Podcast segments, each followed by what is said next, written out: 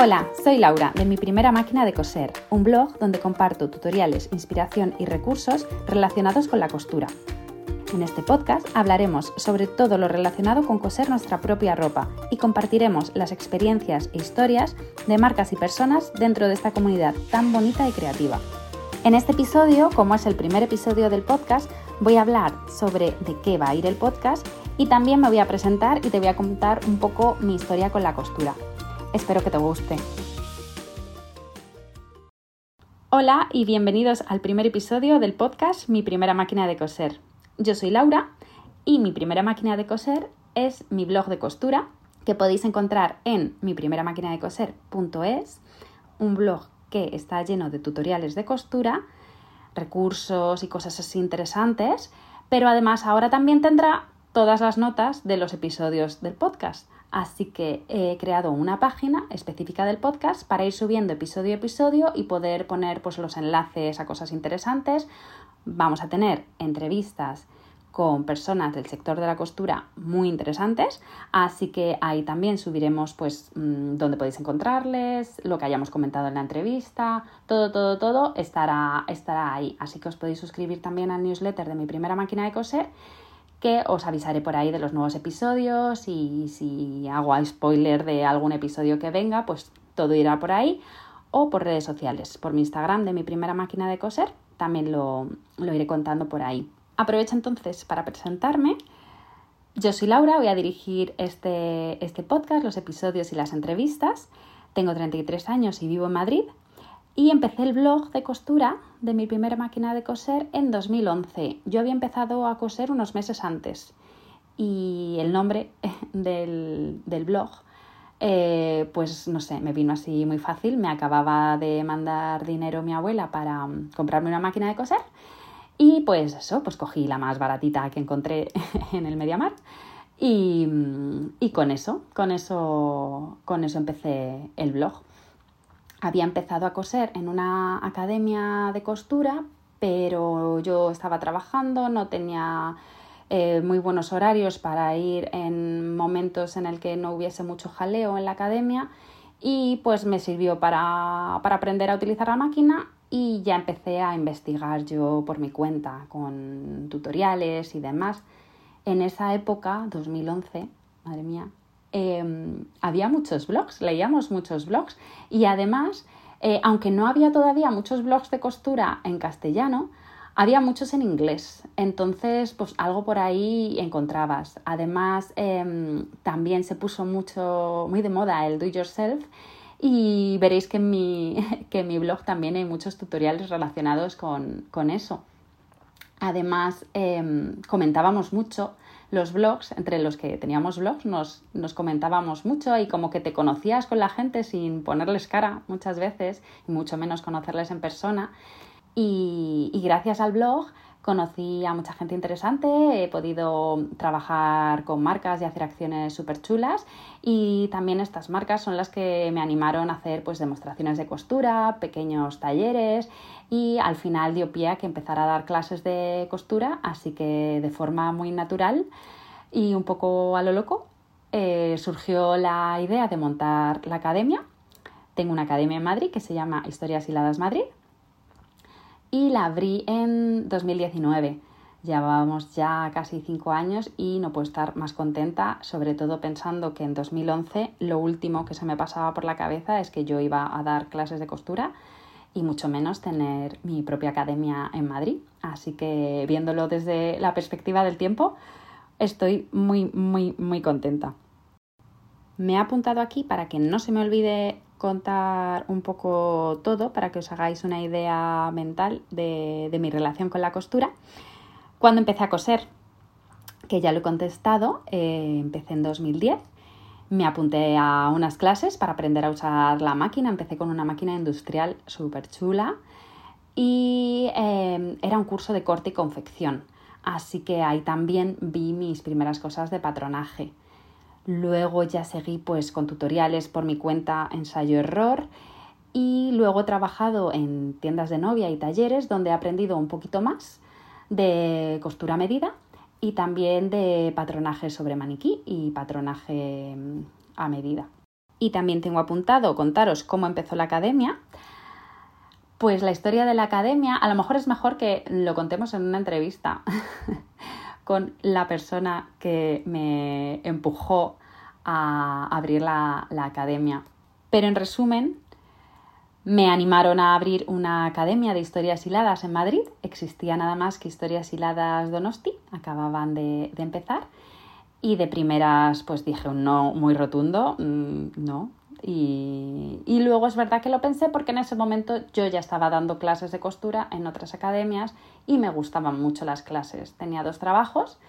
Por las mañanas daba clases de costura y por las tardes trabajaba en una tienda de novias y realmente las clases de costura me hacían mucha ilusión. Yo salía muy feliz de estar ahí con mis alumnas dando la clase y me parecía muy guay. Es verdad que las primeras clases te sientes pues muy, muy raro, te, te da mucha cosa decir todo y, y, es verdad que con el tiempo aprendes más gracias a, tus alumnos y a dar clase que, que solo por tu cuenta.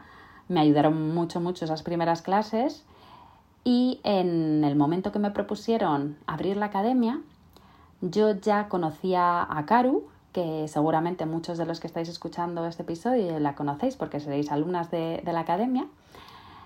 Karu eh, da clases de lencería y en ese momento daba clases de lencería los fines de semana y yo le seguía, mm, pues de esto que va saltando de cuenta de Instagram, por ahí, por ahí, por ahí, saltas de cuenta, y descubrí el maravilloso mundo de coser lencería. Jamás se me habría ocurrido que se podía coser lencería.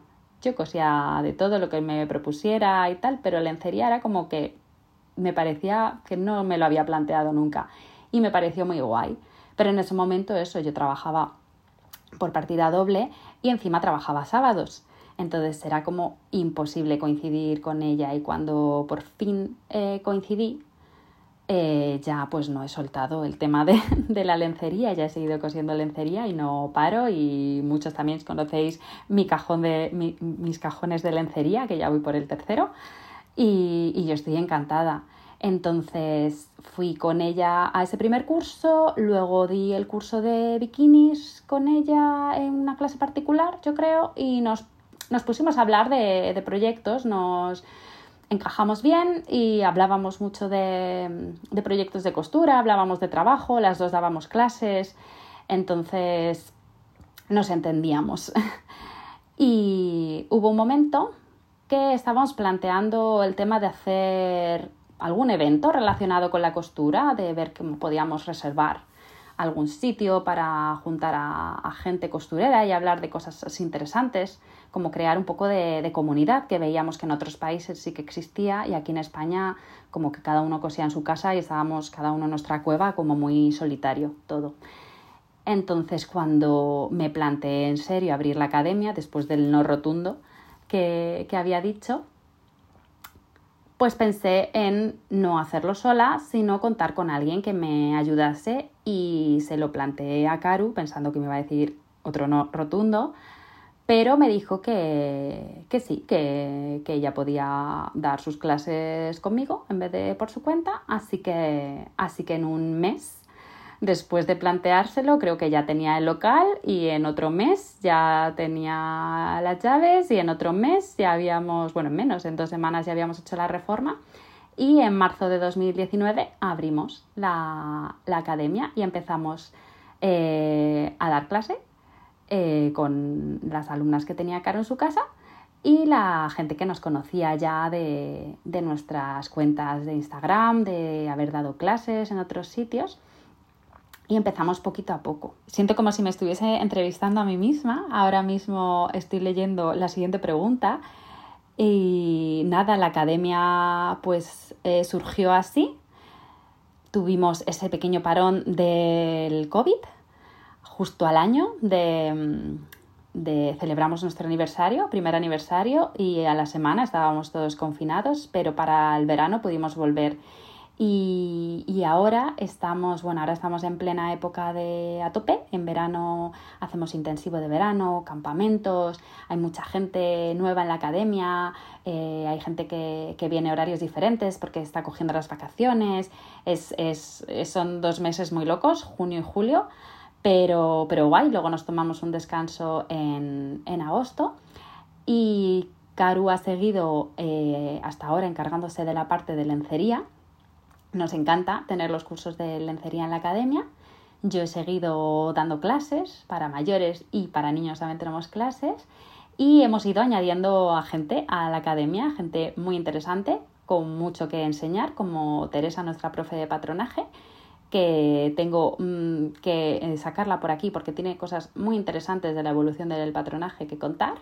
Y ahora también tenemos a Maite, que da las clases de punto y que ella eh, ha sido alumna, ella y sus hijas, de la academia, sus niñas han venido a campamentos y ella, y ella ya sabe coser. Bueno, Teja hace, es una mujer que hace de todo, de todo. Tenemos, tenemos la suerte de estar en contacto con gente súper creativa todos los días. No, no me canso de ver cosas bonitas todos los días y de aprender con, con la gente que, que pone pie en la academia.